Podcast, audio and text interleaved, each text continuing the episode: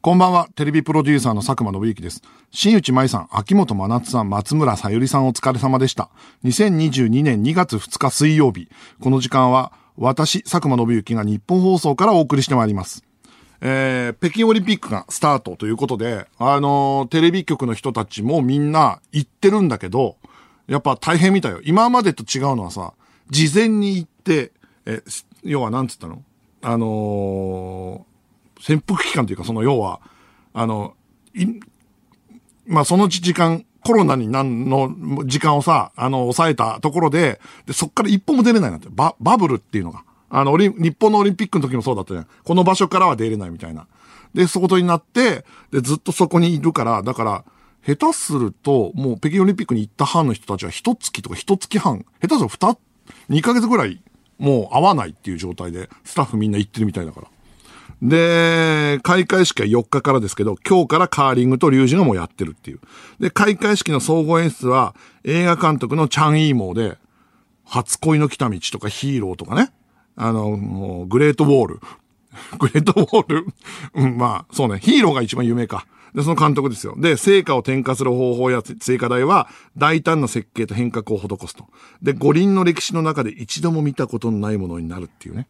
でも、チャンイーモーってさ、2008年の北京の夏季五輪の開閉会式両方ともやってんだよ。で、五輪史上初のダブルオリンピックの総監督なんだけど、2008年の北京オリンピックのさ、開会式のさ、印象ある？太極拳とでかい足跡？あとさ、あれじゃない？あのーロケットで雨雲吹き飛ばさなかったっけ？覚えてる？俺なんかその記憶があるんだけど、なんか、中国すげえなと思ったんだよな。あったよね。あの、雨雲で雨降りそうだってなった時に、20箇所ぐらいからロケット打ち込んで、で、先に雨降らしたんだよ。それで開会式晴れさせたんだよ、マジで。そんなあったと思うよ、多分。それが、うん、あったと思った。その時に恐ろしい国だなと思ったからね。あと、北島康介の何にも言え、な、何も言えねえか。ああ、超気持ちいいな、あとね。うん。それは覚えてるわ。で、この、でもさ、今回のさ、冬季五輪って、情報入ってきてる？その、盛り上がるタイミングにさ、オミクロンのさ、ニュースでほぼ全部やってるから、なんか、始まったら面白いのかもしれないけど、わかんないよね。今もう注目選手とかも全然わかんないまま。うん正直だから勉強ができてないっていう状態だな。で、なんでこの話してるかというと、この番組の目標は、東京オリンピックの熱気をお伝えすることだったんですよ、俺は。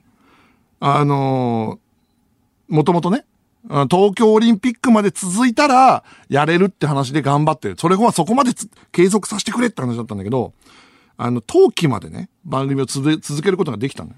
で、東京オリンピックにもなってくると、もうテレビ局やめてっから情報が全くないっていう。うん。今まではあったんだよ。スポーツの友達とかから。そういう風に言われてたから。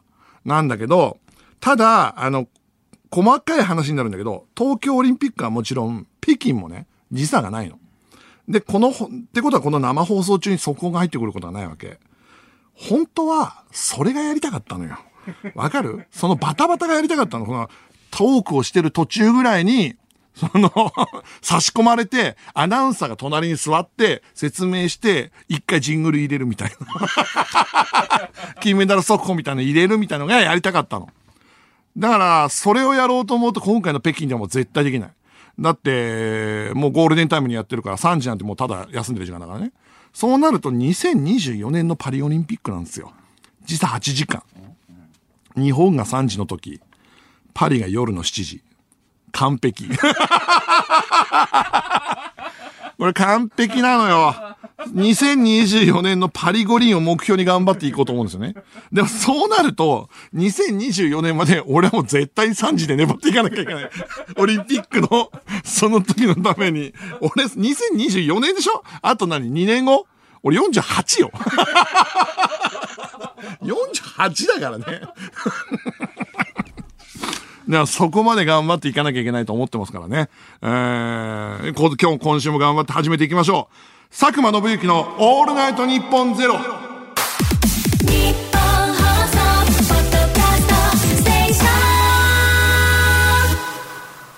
改めましてこんばんは、佐久間信之です。えー毎週水曜日のこの時間は佐久間信之のオールナイトニッポンゼロをお送りしていきます。あのー、昨日か、さんま御殿放送されまして、あの、ご覧いただきました、皆さん。強烈な違和感のある。あの、言ったでしょ？俺ボランチの位置にいるっていう。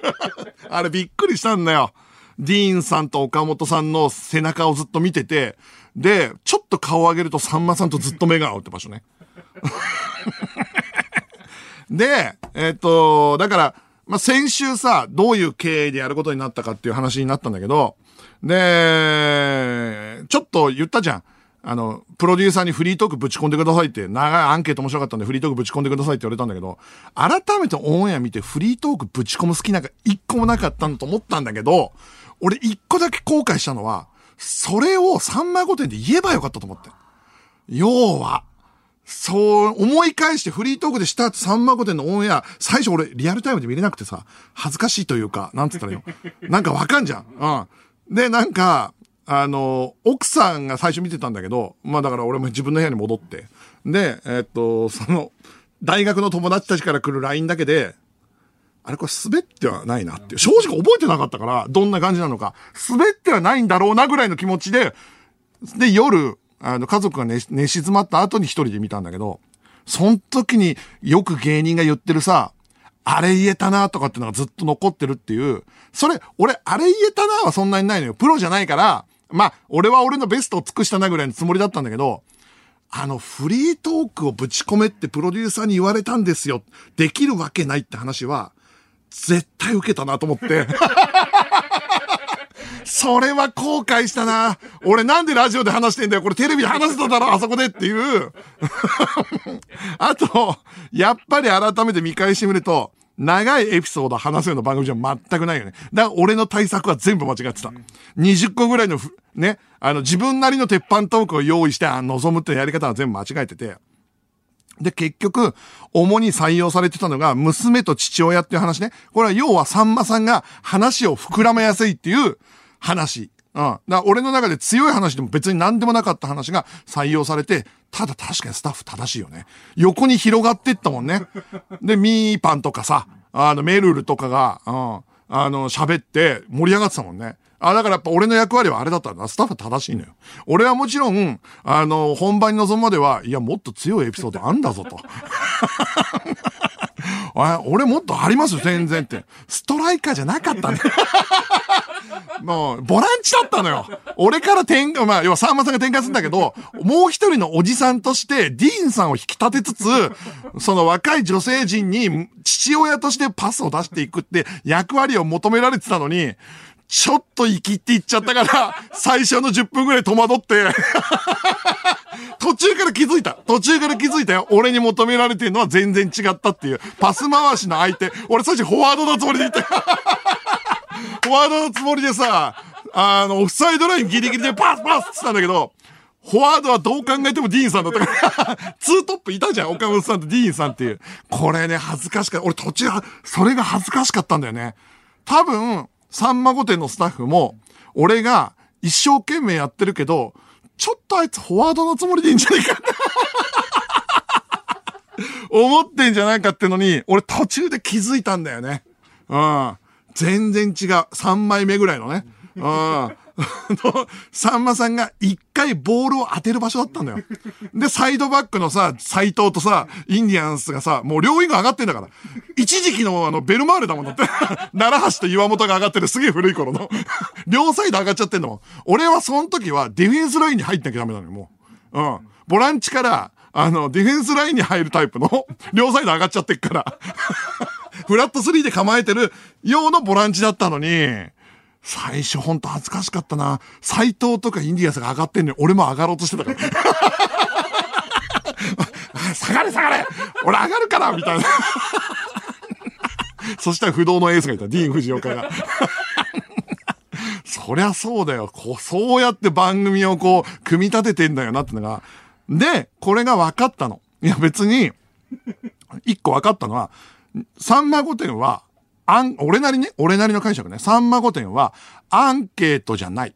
みんなアンケートが大変だって言ってるけど、アンケートは書く。で、採用されたものは大事だけど、一番大事なのは、当日の台本で、俺以外、自分以外の人のアンケートが何が採用されたかを、その時早めに読み込んで、あ、このアンケートが採用されてるということは、ディーンさんのこのアンケートが採用されてるということは、こっから何発か当たって俺にこの話が来るなっていうのの準備。それ俺全くできてなかったから。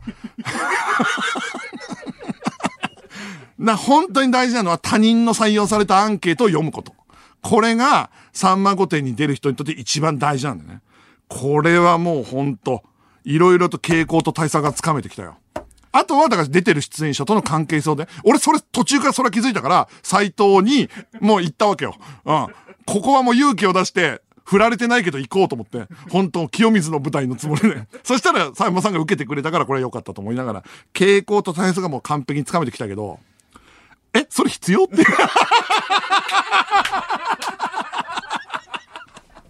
うん、それ必要っていう。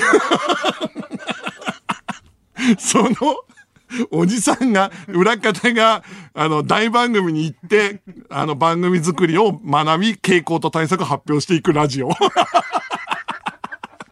まあまあまあ、でも本当分かったよ。うん。でも、カット、あ、一つ二つぐらいはカットされたけど、もうそもそも人数多いから、あのぐらいしか振られてない。うん。だから本当に多分親見た人分かると思うけど、急に振られんのよ。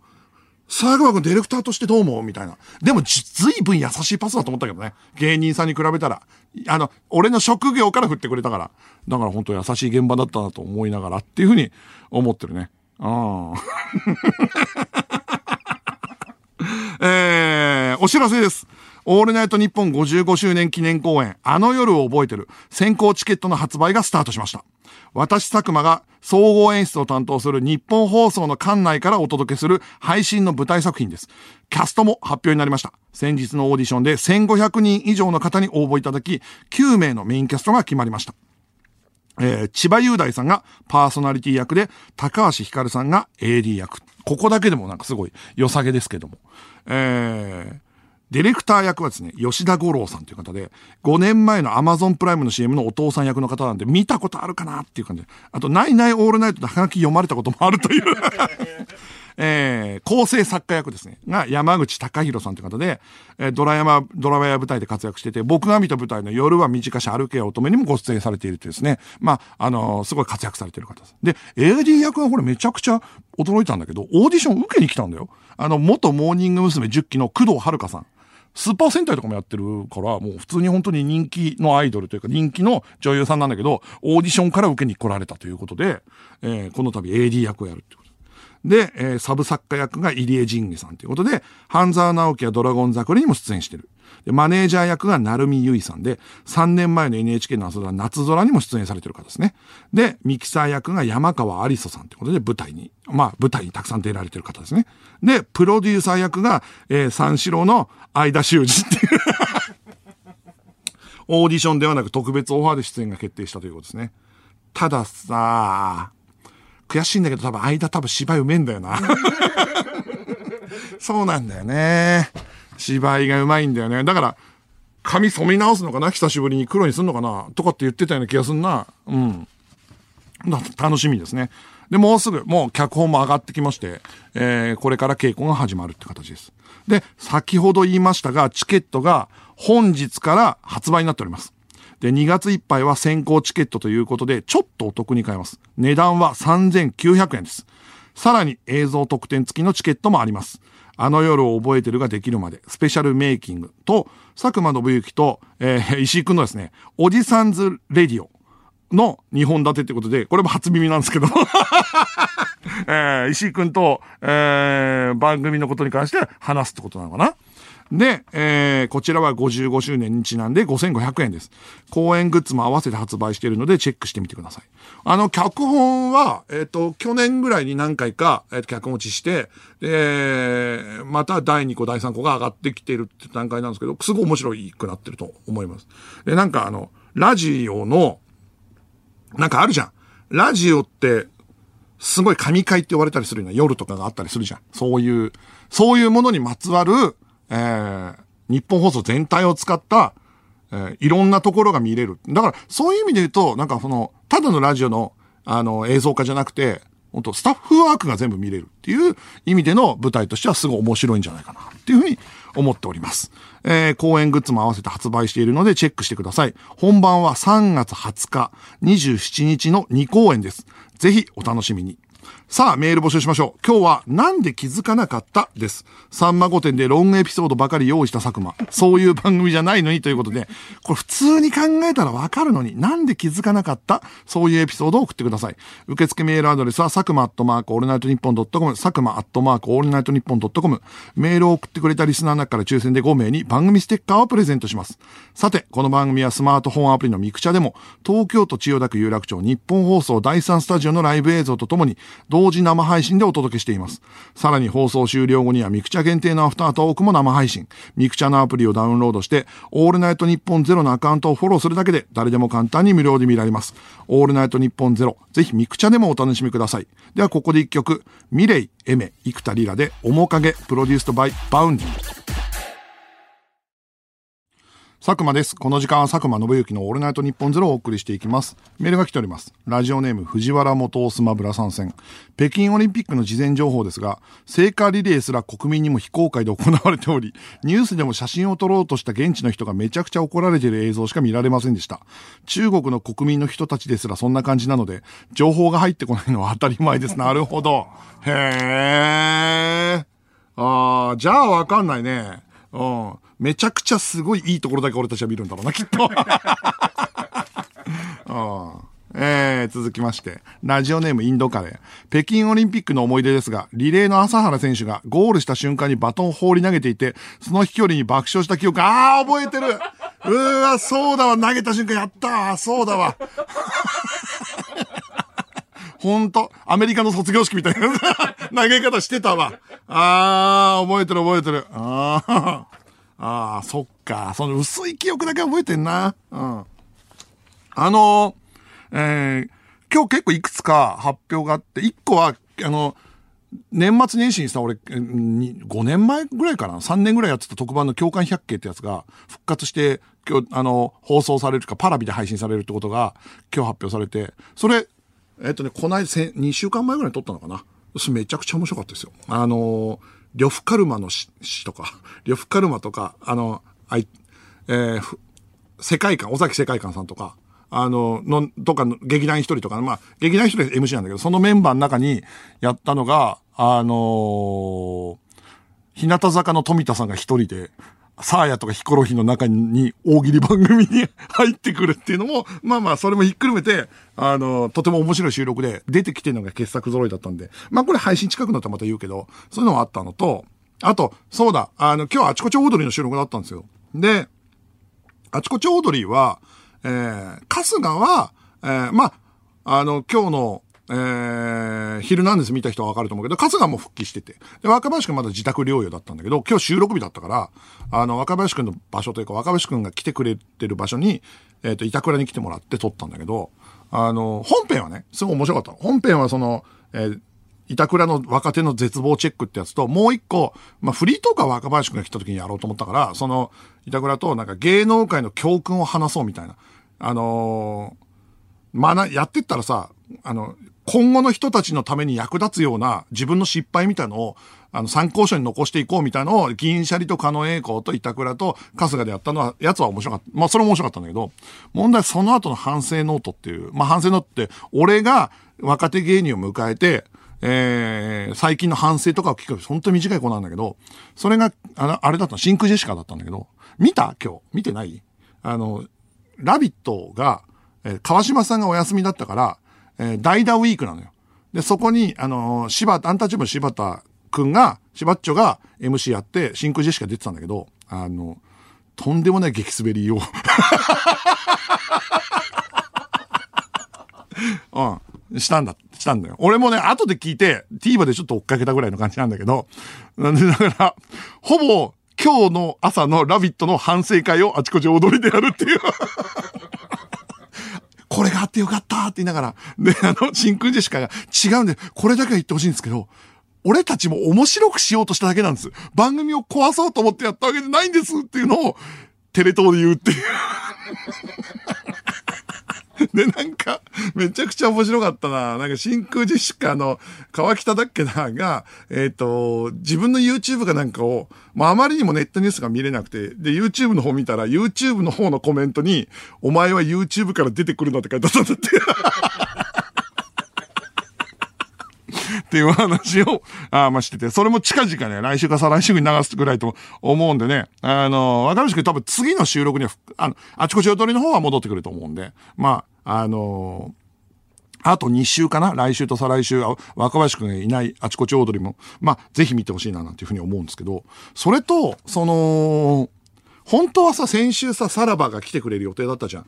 で、その時話そうと思ったことがあったんだけど、あのーもう多分森田が来るとしても、そん、この話題はもう終わっちゃってから、あの、さらばが中学生の質問に答えるライブっていうのをやってたのよ、ちょっと前に。それは、俺もこのラジオで話したかな、中学生の女の子二人がさ、その、すごい、急に、俺に、あの、インスタの DM とかで、あの、まあ、ちゃんとね、身分を明かした上で、で、お笑いに興味があって、この、今お笑いのスタッフの皆さんにいろいろ聞きたいことがあるのでお時間いただけませんかって言われて、まあ、それでなんか他の局のプロデューサーとか、あと、まあ、俺と一緒にあちこちでオードリーやってるディレクターの斉藤さんとかは、ズームでインタビューした。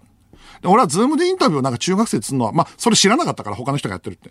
ちょっとなんか嫌だなというか、あんまり、なんか良くないのかなって勝手に思ったから、質問状を送ってくれたら返しますよっていうふうに言って、あの、言った子たちが、さらばと、えー、さらば青春の光に、質問を90分ぐらい、あの、し続けるライブっていうのをやったん。で、俺その配信チケット買ってさ、見たんだけど、あの、めちゃくちゃ喋れんだよね。マジで。質問で、中学生だよ。中学生の女の子二人が、客前で、マスクしながらトークしてんだけど、顔わかんないから、まあそれで喋ってんだけど、どんどん質問から、や、やつぎ早に言ってる質問で、その、客をガンガン沸かせてるっていう、信じられない感じだったよ。それ面白かったね。その質問がまた面白くてさ、森田に対する質問がさ、あの、森田さんがやってらっしゃる会心の一芸が、時間帯が変わって見取り図が入ったじゃないですか。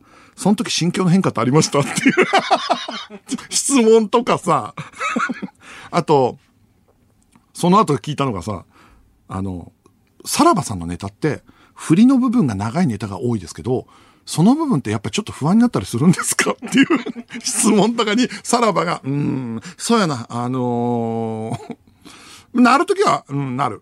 ただ、逆に賞レースとかで短くした場合、その伝わるかなって不安の方が大きいから、単独ライブの場合は、触りが長くてもって、真面目で、本当にガチでシュートな トークしてて、そういうのもすごい面白かったんだよね。やりやすい曲とか、その、求められる人でいることに疲れたことありますか？みたいな。なんとか面白かったんだけど、それはまあライブの全貌はね、もう配信終わっちゃったから全部話さないけど、俺に来た質問は面白いから、まあ言ってもいいかなと思って、ね、俺に来た質問ってさ、佐久間さんが番組作り、お仕事をする上で大事にしていること一つでいいから何か教えてくださいって言われて、それと、若い時に見ておくべき作品や学んでおいた方がいいもの。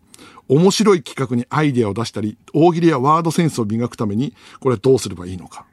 若手の頃のガガツガツしてた頃と名物プロデューサーと呼ばれるようになった今で仕事への意識の変化ありましたかっていう。俺こんなマジで就職活動に来た誰の、誰からもこんなしっちゃ真面目な質問されたことがなくて。で、最初何のためにと思って、俺最初マジで本当に、あのもう今となって悪いんだけど、ドッキリかなと思ったのよ。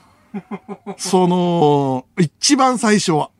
ドッキリかなと思ったから、最初に1、2回スルーしてたんだけど、多分ちょっと違うし、ちゃんと実名も明かして、あの、学校名も明かしてくれてたから、これは本当だなと思って、とにかく真剣に答えたんだよね。それはだからすごい子たちがいるなと思ったよ。うん。最初、本当に一瞬だけ俺もう水曜日のダウンタウンを疑ったからね。ついにと思った。うん、思ったんだけど、でもまあだから本当楽しみだね。なんかね、そうそういう、その中学生の子がそんなにもう、だからその中学生二人に、俺今日真空ジェシカと話し合ってほしかったなって 思ったなあのーそれでね、まあそれとは全然違う話じゃない。それも話したかった話なんだけど、あのー先週かな？あのーマッサージに行ったのね。で、えーもう、編集明けで肩がバキバキだなと思ったから、で、あの日曜だったから、あのもう時間があったから、マッサージ行こうと思って調べる。で、いつも行ってるところを調べたら、もう埋まってたのよ。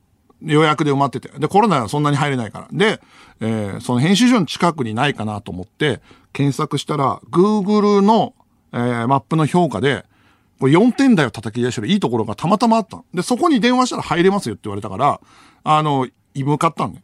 向かったら結構な雑居ビルだったの。あの、本当に。あ、怖っていう雑居ビルの感じで、で、そこだったから悩んだんだけど、でも Google の口コミの評価がめちゃくちゃいいから、あの、雑居ビル入ってその指定の回数まで上がって、で、入り口も本当なんか怪しい感じなのよ。でも Google のやつ見るともう4点台の真ん中ぐらいだから。入って、入ってソファーに座って、少し待たされたら、女、あの、店員さん、あの、中年の女性が来られて、で、えー何コースですかって言って見たら結構安い。90分とかで、足裏と、えーその背中と頭とか全部ちゃんとやってくれて、まあ1万いかないのよ。これ、マッサージして安いな。で、この評価ってことはもうこれも入ろうと思って、じゃあここにしますって言ったら、このコースにしますね。わかりました。ちょっとお待ちくださいって言われて。で、待ってたら、その、結構待たされた。5分とか待たされて、まだ来ねえなと思って。で、10分、10分近くかな待たされてる。そしたら、もうちょっと徐々に不安になってきたんだけど、そしたら別の若い女性のお客さんも来て座ったから、予約してる方なんかわかんないけど、あ、若い女性のお客さんも来てるってことはまあ大丈夫だろうなと思って、一回安心し直して、で、部屋に通されて、で、えーパジャマというか、まあそういうの着替えてさ、で、着替え終わって声かけて、あ、あの、終わりましたって言ったら、えっ、と、さっき俺に声かけた中年の女性じゃなくて、その男性の、あのー多分中国の方かな。あで、まあ、あのーマッサージの方が来られて、で、えー少し話して、で、マッサージがスタートした。で、まずは足裏から始まったんだけど、足裏から始まってゴリゴリ痛くて、ああ、この人力強くていいなぐらいの、ああ、ああ、とかっていう、俺がちょっと声が出るぐらいの感じの時に、隣の部屋ね、壁を隔てた隣の一枚隔てたところから声が聞こえたんだけど、それが、そのいや、それは違うじゃん。えーいいから貸して。やだよ、貸して。違うじゃんって言ってる、女の子、子供の声。多分、幼稚園か、小学校低学年ぐらい、小学校低学年かな。そのぐらいの人が、の女の子二人が、そっちが持ってこなかったんじゃん。スイッチ貸してよみたいな。徐々にボルテージが上がってく声が聞こえたのよ。やだよ。じゃあやらないで。なんでよ貸してよいや、一個しかないから。で、み、二人で遊ぼうよみたいなこと言って、結構マジで揉めてんの。で、まあ、日曜だから、お客さんが誰か連れてきてんのか、で待ってんのか、それがマッサージ師さんとかのお子さんなのかわかんないけど、とりあえずその低学年の女の子二人がもう隣の部屋を控室にして、あ、あのー、口喧嘩始めたのね。で、これ無視するかどうか悩んでんだよね。で、でもまあこれ誰かのマッサージ師さんの子供なんだろうな、日曜だし、と思いながら、うーん、最初はもうちょっと普通に黙ってた。まあいいやと思って。で、足裏終わって横になってくださいって言われて、うつ伏せになってさ、で、あの、顔だけ出すじゃん。マッサージの。そこの台にうつ伏せになったら、また聞こえてくるわけ。スイッチ貸してやーとかって言ったんだけど、その二人が、ストプリ誰好きみたいな話したの。そしたらそのもう一人の女の子が、ストプリって何って。えー、知らないの？知らねえんだったらじゃあいいや、みたいな。いや、教えて教えて、ストップリ何教えて、みたいな。あのー、ストプリっていうのは、とかって、あのー、うちの娘も好きだから、まあなんとなく俺はわかるんだけど、いやー、つって、その、もう一人の低学年同士だから、ストップリが何なのかをせ、ちゃんと説明できないわけ。うん。で、まあ、すごいざっくり言うと、ストプリは日本のこの6人グルグルグループみたいなもんで、で、顔出ししない YouTuber みたいなね。イラストでやってる YouTuber みたいな人たちなんだけど、それを、確かに説明するの難しいじゃん。いや、だからストップリっていうのは、えー、知らないんじゃんみたいな。さっき私に言ったけど知らないんじゃん全然知らないんじゃんみたいな。知ってるけど、知ってるけど、もう言わなくていいかなみたいなこと言って、いや、もうやめてくれよ、と思って。もう揉めないでくれよ、と思って。もうその、喧嘩が気になって、この人すげえうまいのに、この人のマッサージが全然入ってこないな、と思って。あと、あの、俺のことずっとマッサージしてねえで止めろよ、と思って。お前よつって。で、もうそしたらもうずっと喧嘩してるから、もういいよ、知らないんじゃん、難しいんじゃん。あ、もうじゃあ、でもなんかネットで見ればわかる、説明できる。ネットの人たちだからみたいなこと言い始めて、じゃあ見してよって。ストップリの。えーじゃあスマホ借りてくるつって。スマホ持ってないんだね。だから親のスマホを借りようとしてんだけど、スマホを借りてくるみたいな。でもここの部屋から出てダメなんじゃいみたいな。で、だ、って言われてますけど、みたいな。だからもう一人のも意地になって、この部屋から出ずに私に、ストップリを見せる方法ありますかみたいな感じになってて。で、喧嘩してんのよ。で、俺はもう、うつ伏せになりながら、止めろよって思ってた。そしたら、ま、多分明らかに俺の背中から聞こえたから、そのマッサージしてるおじさんが、あの、スイッチで見れるよ、YouTube っつって。え、お前の娘？と思って。スイッチで見れるよ、YouTube はっていう風に言ったのよ。だからスイッチ持ってるから、スマホ渡さないで、で、スイッチで、あの、そのスイッチ、Wi-Fi このお店のやつに繋がってるから見れるよ、みたいなこと言ったの。で、そしたら、わかんない。その、Wi-Fi はわかんない。スイッチでどうやって YouTube 見るかわかんないっていう。そりゃそうじゃん。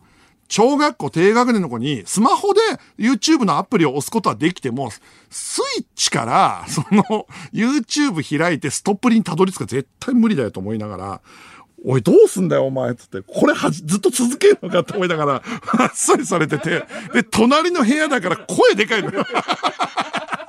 で、そしたら、いやもう行っていいよと思ったんだけど、後で、今やってっから、そのお客さんを。お客さんやってから、後でやってあげるからって言ったんだけど、いや、待てよと。俺90分コースだぞっていう。あの、まだ足裏の15分が終わったところだから、あと70分とか60分ぐらい、絶対子供たちは待てないよと思いながら、でもこれ俺が口出すことなのかなと思いながら、そのやってたら、あのーあのーお菓子あるだろうって。マッサージの時に言ったのいや、どこだろう？ないかもとかって言ったら、今度なんか、さっき俺を接客してくれた中年女性っぽい人の声が、あ、お菓子あるあるあるって言って。で、お菓子渡して、で、戻って受付でまた持ってったんだけど、その時に、俺は状況わかんない。声だけだよ。お前がスマホ渡せやと思いながら、いや、お前がスマホ渡せばかい、何お菓子渡してんだよと思いながら、でもまあ、多分接客とかに必要なんだろうなと思いながら、お菓子だけ渡された子供たちが、その、お菓子にある程度夢中になって、で、そのまま、あの、背中マッサージがまた始まったんだよ。で、肩甲骨、なんかわかんないけど、多分悪いと思ったのか、すごいこうなんか熱心にやってくれて、で、俺に、こんなに硬いの初めてかもしんないみたいな。背中バキバキですね。こんな硬いのは初めてじゃないですかねっていう。いや接待肩凝ってますね、作戦。あの、すべてを取り返そうとする。これ初めてかもしれない。これ肩甲骨も肩もなんか、すごいっすね。で、やっぱり悪い気しないんだよね。いや、マジっすか。俺、あの、その、基本、編集というか、その、やっぱ、あの、画面ずっと見てるんで、そうかもしれない。やっぱ俺一番っすかねみたいな。いや、これすごいかもしれないですねっていう 言われてて、あ、そうなんですかっていうふうにやってて、で、まあ、徐々に気持ちよく、やっぱ上手いからその人。あ、気持ちよくなってきたなぐらいで、今度なんかまた隣の方で、なんかで揉めてんだよ。なんかで揉めてんだけど、何なんだろうなと思って、これは逆にも気になったから聞く耳を立てて聞いてたら、プリキュア新しいプリキュア知ってるっていう会話。プリキュア今のプリ、新しいプリキュアって言ったら、そのもう一人の女の子がトロピカル。トロピカルじゃなかったみたいな。それ今のです。来年というか、次やるやつです。みたいな。それはわかんないけど。え、なんだ、なんなの何のプリキュアなのトロピカルみたいなやつって言って、もう一人が。いや、知らねえんだけど、トロピカルじゃなくてトロピカルみたいなやつっていう、あの、もうクイズとして成立しないんだ。で、俺もそれめちゃくちゃ面白くて、トロピカルの次のプリキュアでトロピカルみたいなやつっていう、なんだこいつらと思いながら、え、何？なんだっけ？つって。いや、知らないんじゃんつって。いや、知ってる。これは知ってるし、私は見た。ネットで見たっていう、あの、本命、だ確かにネットではもう公開されてる多分ね。で、次のプリキュアって、だ、だいたい毎年2、3月に新しいやつやってるから、そういう時期なんだけど、で、それ見た見てないのもう押し問答で、で、なんか正解はなんだやっぱトロピカルなんじゃないかっていう、で、トロピカルな今のじゃん。次のやつみたいな。で、何なんだとったら、トロピカルに近い言葉のやつだっていう。で、それは多分間違いで、多分、プリキュアが入ってるだけなの、両方にきっと。なんだけど、それもずっと泥試合。で、泥試合だからやっぱもう本当に、いやもうお前がさ、娘にスイッチでネット見れるようにすればいいだけなんじゃねえかと思いながら。って思ったら、やっぱ案の定、またね、20分後ぐらいの壁からの、スイッチで、YouTube 見れるようにしてみたいなことの声が聞こえたのよ。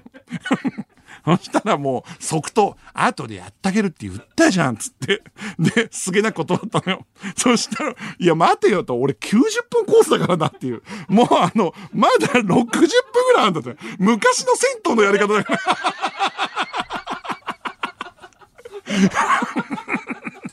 いや、もう無理よ。まだ60分ぐらいあんだからさ、なんで行かねえんだ、もう行こうかなと思って。そしたらなんか、今度二人で、まあ子供はわかんないんだけど、仲直りしてんのかどうかわかんないんだけど、なんか歌歌い始めたの。そのままの勢いで。俺、その断られた親が、ね、うんわわーみたいに歌ってるから、何なんだろうえ、何の歌なんだろうキャッチーだけど、何の歌歌ってんだろうなと思って。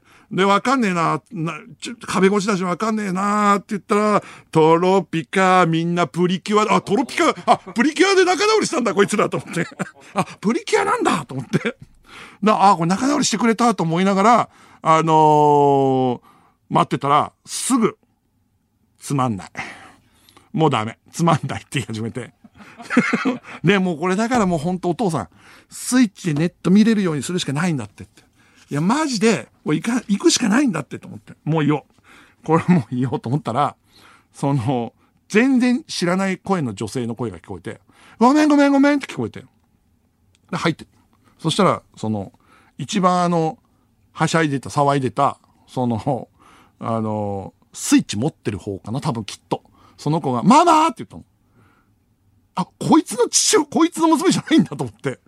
え、だから多分二人いたから、どっちかが娘なのかわかどうかわかんないけど、少なくともスイッチ持ってて、つくずっと、その、えっ、と、言い張ってた方と、方は、あの、そのマッサージしてた人の娘じゃないのよ。で、ごめんごめんごめんって言って多分、仕事、マッサージ師さん多分そうだと思うんだけど、終わったマッサージ師さんの女性が、スイッチ持ってる人の方を連れて帰ったわけ。で、バイバーイって別れたわけよ。多分、そのマッサージのお父さんの娘はいるんだけど、スイッチももう何もない状態なの。一人。これはどうすんだろうなと思って。これは静かになったけど、静かにはなったけど、かわいそうじゃねえかと。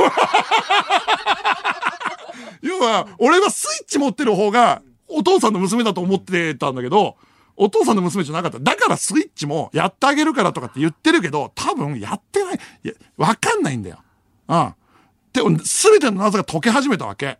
で、お父さんが、娘一人しかいなくなって、先早上がりで。で、あの、え、お前一人だぞっていう、あの、で、スイッチも持ってねえんだぞっていう、もう、あの、感情移入始まってて、え、もうやめますって。もうやめますって気持ちになってんだ。え、これ心配になっちゃって、え、これどっちなんだろうなと思ってたら、その、俺が、あの、うつ、うつ伏せからね、あの、仰向けになって、仰向けになって腕とかやるぐらいの後半部分ぐらいになったぐらいね、まだ、まあ1時間ぐらい経ったのかな。だからその女の子がいなくなって一人になって15分ぐらい。ガラッと開いて、その子やっぱ入ってきた。お父さんに、その、うん、つまんないって言って。うん、つまんないって。まあまあまあまあ、うん、まあまあまあ、そうだろうなと思って。そりゃそうだし、しょうがないよと思って。で、お父さんお父さんも悩みながら、あの、うん、うん、俺の腕をね、右腕を結構もう見しだきながら、うん、つって。ここにいてもいいですか？って言われて。って言われて、もうすぐ終わりますんで、ここにいてもいいですか？って言われて、あいやいや、もう全然いいっすよって言って。で、全然いいですよって言って、俺そっから、なんか恥ずかしくて、あーとか言えなくて、もうなんか、リアクションあんまり取らないようにする。うん、無表情。無表情でリアクションを取らないようにしながらマッサージを後半30分やったんだけど、体バッキバキになったよっていう。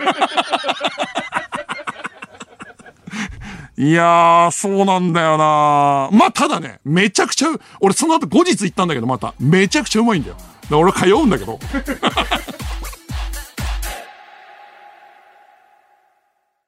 佐久間です。この時間は佐久間信之のオールナイトニッポンゼロをお送りしています。えー、地球外少年少女は、えっ、と、劇場公開も今されてるんですけど、ネットフリックスに、えっ、と、全話あるんですよ、今。6、30分6話かな。で、あの、電脳コイルっていう NHK でやってためちゃくちゃ名作アニメを作った磯監督による宇宙冒険活劇で、すごい、あの、面白いです。えーワクワクするし、なんか、とにかくね、SF のね、なんかね、細かいガジェットっていうか、あの、小道具がすごいね、あのーワクワクする、なんかワンダーに溢れてる作品で、で、あの、前半のもうすごい、なんかこう、ちょっとずつちょっとずつ事件が起きてって、で、そっから、えー、3話ぐらいからすごい勢いで展開していって、最後なんかすごい壮大な話になるっていう SF の見本みたいな、あのアニメでおすすめです。うんえー、メール来てます。ラジオネーム、怠惰なぼっち。プリキュアですが、現在のものがトロピカルジュ、トロ、トロピカルージュプリキュア。あ、そうなんだ。トロピカルって言ったらそれなんだ。トロピカルージュプリキュアで、2月6日から新しく始まるのは、デリシャスパーティープリキュアです。デリシャスパーティー、確かにトロピカルっぽくないですか？あ、そうだわ。そういうことあ、クイズとしてそんなに間違ってない。確かに、デリシャスパーティーが思い出せなかったら、トロピカルージュみたいなやつって話はするわ。あ、そういうことか。あ、うわ、なんか俺今こうすげえ謎が解けたわ。なるほどね。デリア、デリシャスパーティーってのは面白そうだね。トロピカルージュっていう名前もすごいけどな。へえ。わかりました、わかりました。まさか、あの子供のクイズが成立してたとは。神奈川県ラジオネーム江ノ島ランデブー。中学1年生の1学期、初めての英語の定期テストで、You are welcome を翻訳しなさいという問題が出ました。僕は全くわからずやけくそで、あなたはビルコメですと書き、帰ってきた答案を見たこと、ところ、一度丸されて取り消しの罰をされていました。なぜ先生は気づかなかったのだろうかと今でも思います。ああ、面白いじゃん。ああ、なるほどね。まあ、はいはいはい。っていう、こんな間違えるわけねえだろうっていう。ああ、いいですね、テーマメール。はい。えー、続きまして、えー長野県ラジオネーム、ラロッカベニーローズ。ずっと Google Chrome を Google チョロームだと思ってました。後輩から言い間違いを指摘されて気づけましたが、今まで軽く50ぐらいはチョロームって言ってたなと思ったら、気づけたタイミングがあったろうと後悔が止まりませんでした。うわ、わかるどっかでさ、一発目に間違えた時に指摘してほしいよね。その、チョロームみたいなやつとかね。わあ、そうだわ。うん。俺なんだったっけなあの、マーケティングの用語とかでロジスティックスって言葉があるのね。それはなんか平坦学みたいなことなんだけど、あの、どういう風に物を届けるかっていう。俺それをずっと学生時代から、そのまま社会人1年目ぐらいまで、あの、ロジックって言葉じゃ倫理と。それと間違えてて。俺多分、だ300回以上ロジックス、ロジスティクスって言葉を間違えてたよって、大学の同級生に、お前学生時代ずっと間違えてたよって言われた。それはさ、それはさ、お前学生時代ずっと間違えてたよはないじゃんっていう。長いしさ、あの、いや、そうなんだよな、それ言われたんだよなっていうのがありますね。えー、続きまして、えー、ラジオネーム英会話講座。ポイントカードを出したとき、貯めますか？使いますか？と聞かれ、なんとなくノリで答えてましたが、使ったらポイントはつかないので、大きい買い物の時は貯めて、少額の買い物の時に使った方がいいというのを、友達が当たり前のようにやってて、なんで今まで気づかなかったんだろう？いや、そうなんね。それは、これは俺もなんで気づかなかったのと思っちゃうけどね。わかるわかる。ああ、面白いなたくさんあんの、やっぱなんで気づかなかったこと。えー続きまして、ラジオネームタイマイ。大学2年時にヒッチハイクをした際になかなか車が捕まらず、5時間以上経ってようやく1台目の車を捕まえられました。僕は、その、その車の運転手になぜ車を捕まえられないのか聞いてみたところ、野球したいなと思って、手に持っていた金属バットがいかつすぎる。めちゃくちゃ面白いな。僕はそれ以降、ヒッチハイクをするときは金属バットを草むらに隠すようになりました。気づけよ。ああ、面白い。そりゃ嫌だよね。金属バット持ってるやつにさ、もうグランドセフトオートだ。いや、怖えよ。ウォーキングデッドかクロウな、ニーガンかもう、乗せねえだろ。あー、マジで。えー、どしどしメール応募してます。えー、ここで一曲、ドツイタルネンで、サッチャースイートレディ。日本放送ポッドキャストステーション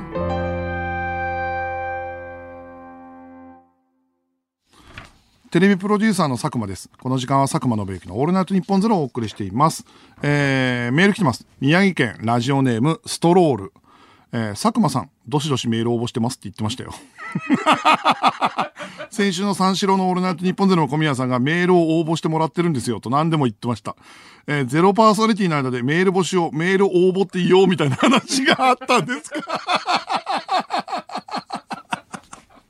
ああ、そうだね。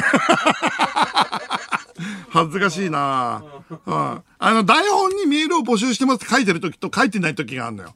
あの、まあ、言わなくてもいい時があるの。でもその時になんとなく言いたくなったメールが面白かったから、もっと欲しいなと思って言おうと思った時に、台本になくて言った時に、応募って言っちゃったね。言っちゃったんだよね。応募って言っちゃったっていう。そういうことですね。えー、埼玉県タラバガニのチャンス。Google Chrome をチョロメというのはネットスラングみたいなところで使われることもあるので、50回言っても指摘されなかったのは、そういうスラング使うのが面白いと思ってる人と判断され、何も言われなかったのかもしれません。なるほど。あー、まあまあそうか。あの、ネットスラングでそのまま読む、ね、安直に音読みするみたいなね。よ腰つべっていうみたいなことか。あー。だとしたら、ちょっと逆に恥ずかしくない？俺嫌だよ。だってその一緒に仕事してるやつがさ、腰つべが、腰つ、腰つべ見ろよって。ずっと言ってたら嫌じゃん。ああ、でもそう思われてる可能性はあるね。確かに。うん続きまして、テーマメールですね。えー、気づかなかったこと。ラジオネーム薄毛のロン毛。僕は勢いのことを息がいいっても、息がいいという意味で、勢いだと思ってました。ああ。勢いね。勢い。ああ。まあでもこれはまあ、まあこういうのもあるじゃん。雰囲気とかさ、雰囲気とかね。ずっとね、俺中学ぐらいまで雰囲気って言ってたんじゃないかな。多分言ってたと思うよ。あと子供が間違えるのってかさ、これ親良くないんだけど、俺も自分の子供に対してあるんだけど、可愛いから直さないっていうのがあるのよ。その、う、うちの娘も多分小学校ぐらいまでヘリコプターをヘリクトバーって言ってて、で、それを直した方がいいんだが、直さずにいた方が可愛いという理由で、直さずにいて、後で、なんで教えてくれなかったのって。めちゃくちゃ言われたことあるんだよな。えー、ラジオネーム9時から半額。この胸をずっと、この馬と呼んでました。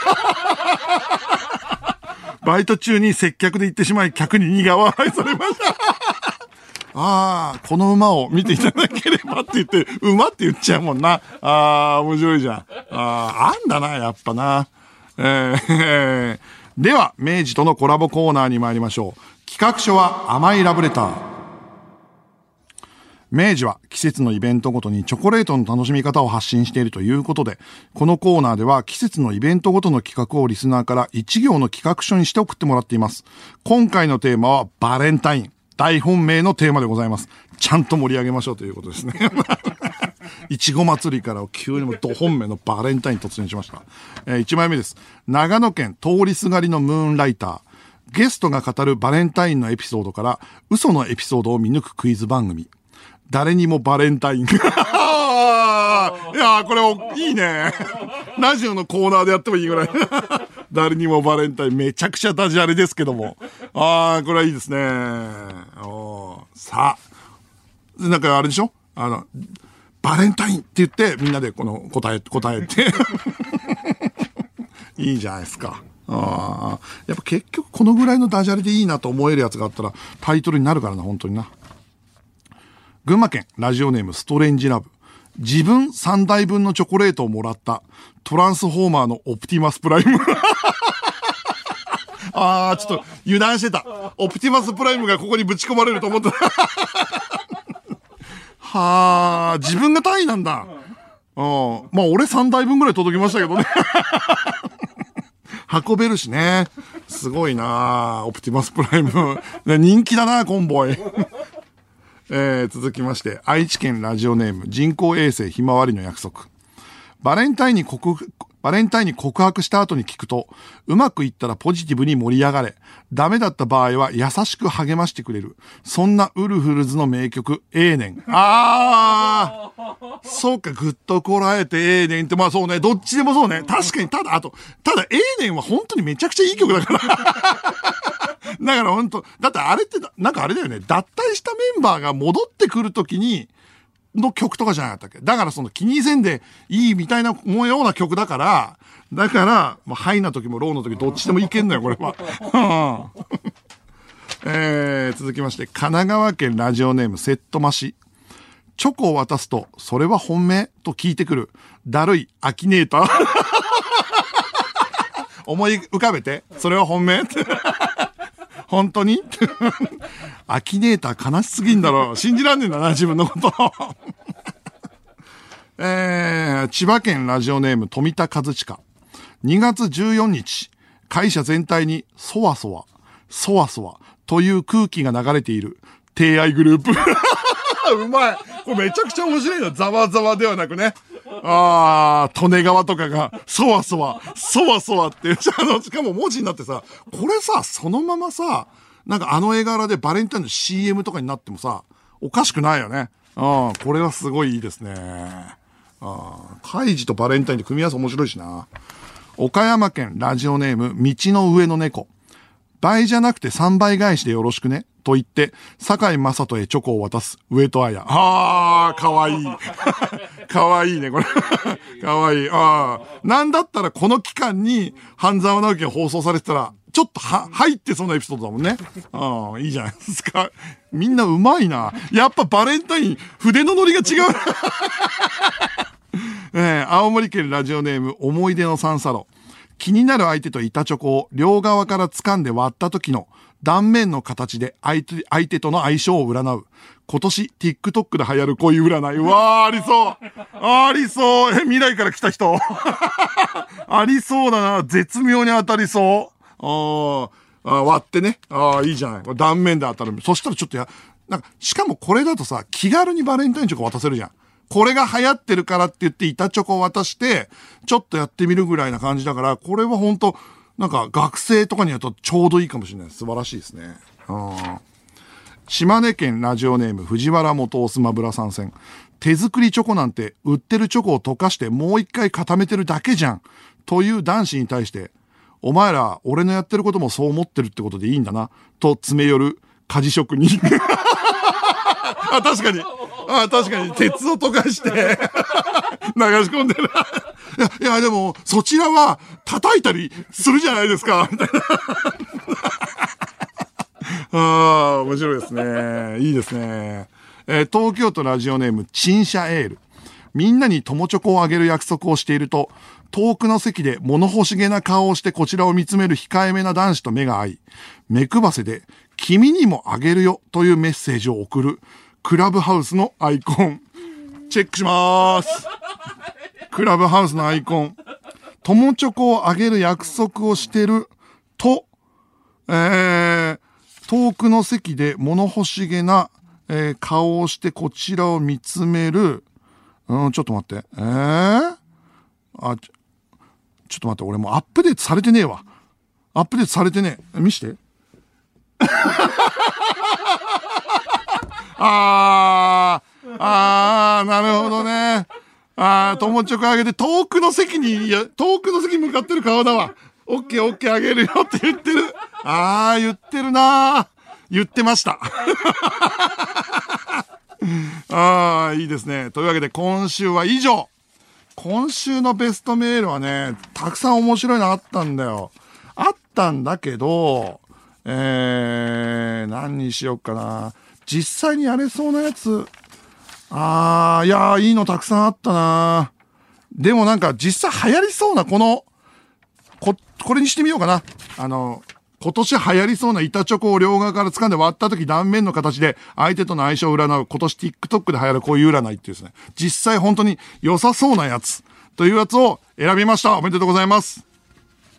えー、ラジオネーム思い出のサンサロだね。このベスト企画を使用した明治とのコラボツイッターキャンペーンも行っています。詳しくは番組ツイッターをご確認ください。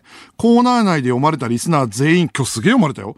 メールを送ってくれたリスナーの中から抽選で3名にバレンタインで手作りチョコにも使える明治ミルクチョコレートをプレゼント。10枚セットです。お楽しみにと、ついにですね、これ。で、でちなみに、あのーこれもうすぐアップされる動画なんですけど、明治さんのコラボの動画で、佐久間手作りチョコつく、チョコ作りにチャレンジっていうのを撮ったんですよ、俺。あのー明治さんの本社まで行って、白衣に着替えて、で、チョコレート溶かして、ミルク塩チョコレートっていうのと、あと、メッセージ入りのメッセージの形に溶かして、アルファベットで家族へのメッセージを送るっていうやつを撮ったのよ。で、これね、全然いいよ。で、なんか、えー、店頭というか CM では松潤がやってるやつなんですよ。で、で店頭俺がやったんだよ。で、俺やって、いいんだけど、こまあ、半分ネタっていうことじゃん。だとしたらこれだけ言いたいんだけど、普通みんなで笑いながらやるじゃん。明治さんとかがね、さ、佐久間さんこれ何やってんですかみたいな感じの。まあそういうことなんだろうなと思って行ったの。行ったら、めちゃくちゃ真剣に構えて、特にその笑いもなく、一生懸命チョコ作らされてる。だから、俺なんか、あ困りましたよみたいなテンションでやればいいのかなと思ったらもうほんと真剣に、フードコーディネーターさんが横で睨みつける中、本当にね、だからウェブでそのうち出るらしい。ツイッターにも出るらしいんでね、あれご覧いただきたいと思います。さあ、次回もテーマはバレンタインです。ミルクチョコレートのプレゼントもあります。バレンタインをテーマに企画書を送ってきてください。受付メールアドレスは、佐久間アットマークオールナイトニッポンドットコム、佐久間アットマークオールナイトニッポンドットコム、メールの件名にラブレターと書いて送ってください。では、ここで一曲、小沢健二でアルペジオ、きっと魔法のトンネルの先。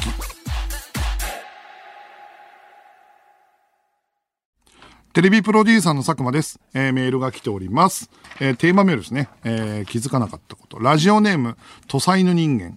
中学生の時、友達の4歳の妹が手をチョキにして、手をチョキにして僕に、私ね、これができないのと言ってきた時は、できていることになんで気づかないのかした。ああ、4歳的にはもうね、なるほど面白いね。可愛いけどね。うん、これができないんだっていう。ああ、へえ、盲点ありそう。えー、なるほど。えー続きまして、ラジオネーム少年から。僕は少し前までディッシュの北村匠海さんを弁護士の北村春夫さんの息子だと思ってました。母に北村匠海って北村弁護士の息子だよね？と言ったら、母に、え？何言ってんの？そんなわけないじゃん。北村弁護士と北村匠の顔も声も全部違いすぎるでしょと言われ、確かになんで今まで何の違和感もなかったんだろうと、自分に対して不思議に思いました。あー、なるほどね。まあでもこういう勘違いありそうだな。まあ、その、北村弁護士まで行くとあれだけど、兄弟だと思ってたとかとかっていうのは、あの、年取ってくるとある可能性もあるけどな。あー、へー。あ、うちのお袋あれだな。えっ、と、多分、えー橋本環奈と、えーなんだっけ、えー浜辺美波が兄弟だと思ってたな、多分うちのお袋多分。うん。なんかそんなようなこと言ってたことがあるもんな。多分 CM だよ。ドコモの CM。うん。じゃあ多分ね、違う、違う、双子だと思ってた。に、全然似てないのに、あの、双子で活動してる人だと思ってたんだ。そうそうそう。ラジオネームイエローもじもじオーケストラ。僕はコード付きのイヤホンを使ってるのですが、その上からマスクをして買い物をすると、十中八九イヤホンを取ると同時にマスクも引っかかって取れて、恥ずかしい思いを毎回します。これなんで気づかないんだろうあー、わかる。わかるよ。これ、あるよね。めちゃくちゃある。俺も、あの、iPod じゃねえや、えっ、と、AirPod、AirPods をなくしてから、もうコード付きのイヤホンにしてるんだよ。それは片耳だけ外すことがあるからよく。あの、エアポッツつけてる人ってどうなの？あのさ、つけててさ、知り合いで話しかけられた時に、片耳だけ外すってことができないじゃん。そうすると止まっちゃうじゃん、全部。なんか、わかんないけど。で、そただ持ってんの嫌じゃない？俺、それね、それがエアポッツで、家でしか使わなくなった理由なんだよね。片耳だけ外したいのよ。なんか歩ってて、そのまま、えー例えば映画館に入って、ずっと聞いてたいけど、えっ、と、チケットを半券の人の時の時に外したいじゃん。その時に持ってなきゃいけないそうするとチケット持ってなきゃいけない。で、ポケット入れたら終わるじゃん。なくすじゃん。忘れて。絶対に。で、それで俺は、あの、コード突きつけるんだけど、コード突きつけてて、あの、マスクするときも絶対外すと飛んでっちゃったりするね。ああ、これはわかるなこういうのはなんで気づかないんだろうと絶対気づかないよ。毎回忘れちゃうよね。うん。えー、ラジオネームドイマル。私は約15年間自宅の棚の存在に気づきませんでした。どういうこと ?5 年前、掃除をしていた時にキッチンの端に、初めからついていた調味料棚があることに気づいたのですが、なぜか引っ越してきて15年間、その存在に気づきませんでした。ああキッチン、ここ開く、ひ、ひ、ここ開くと思わなかったってやつね。ああ、わかる。ああ、俺前のマンションそうだったかもしれないな。10年、15年以上前住んでた頃のマンション。そうだわ。そもそもだって一人暮らしの頃のマンションってさ、キッチン使わない、そんなに。うん。だから。ああ、あるだろうね。まあこれは非常にわかります。えー、引き続きメールお待ちしております。受付メールアドレスは、佐久間アットマークオールナイトニッポンドットコム。佐久間アットマークオールナイトニッポンドットコムです。ここで一曲、中村一義で生きている。佐久間宣行のオールナイトニッポンゼロそろそろお別れの時間です。ミクチャでは番組終了後にアフタートークもあります。そちらもぜひご覧ください。えー、メールが来ております。えー、ラジオネーム母を訪ねてサーゼンリー。佐久間さん、AirPods Pro には外部音取り込み機能があるので会話は普通にできますよ。僕はいつもしたまま会話をしてます。そういうことじゃないんですよ。あのー、まず、先方が話しかけづらい。それがない、まず。どっちかっていうと先方に対するエチケットだからね。外すのって。うん。そういうことじゃないんですよ。うん。あと外部音取り込み機能のボタンを押すのがめんどくさいっていう。あ あえー、続きまして、神奈川県ラジオネームお酒は二十歳になってから。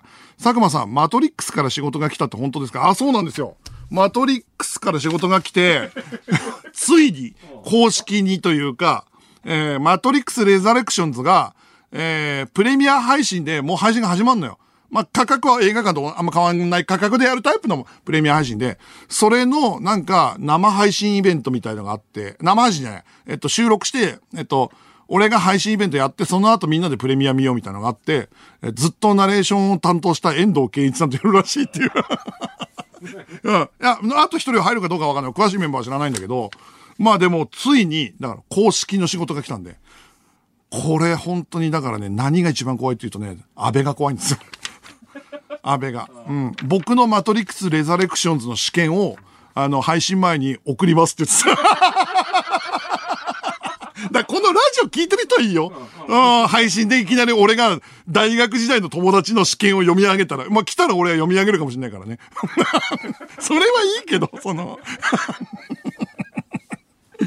ああとですね、あれですね、あのー、オールナイトニッポン55周年記念公演のあの夜を覚えてるの先行チケットの発売がもうスタートしてるんで、そちらもね、ぜひご興味あればという感じです。えー、芸人さんが結構コロナになったりしてて、で、オードリーは復帰できたりしてる、復帰が始まったりしてるけど、まあ、本当にね、どの現場もわたわたと思うんで、えっ、ー、と、我々も感染対策をすごい守りながら、面白いものを作っていきたいと思います。あの、皆さんもね、あの、本当にお気をつけください。えー、まず、あの、体調を整えないと楽しいものも楽しめなくなりますから、えー、ここはみんなで乗り越えていきましょうえー、それでは今週はこの辺で。野郎ども、港に別れを告げろよ、そろ、テレビプロデューサーの佐久間信之でした。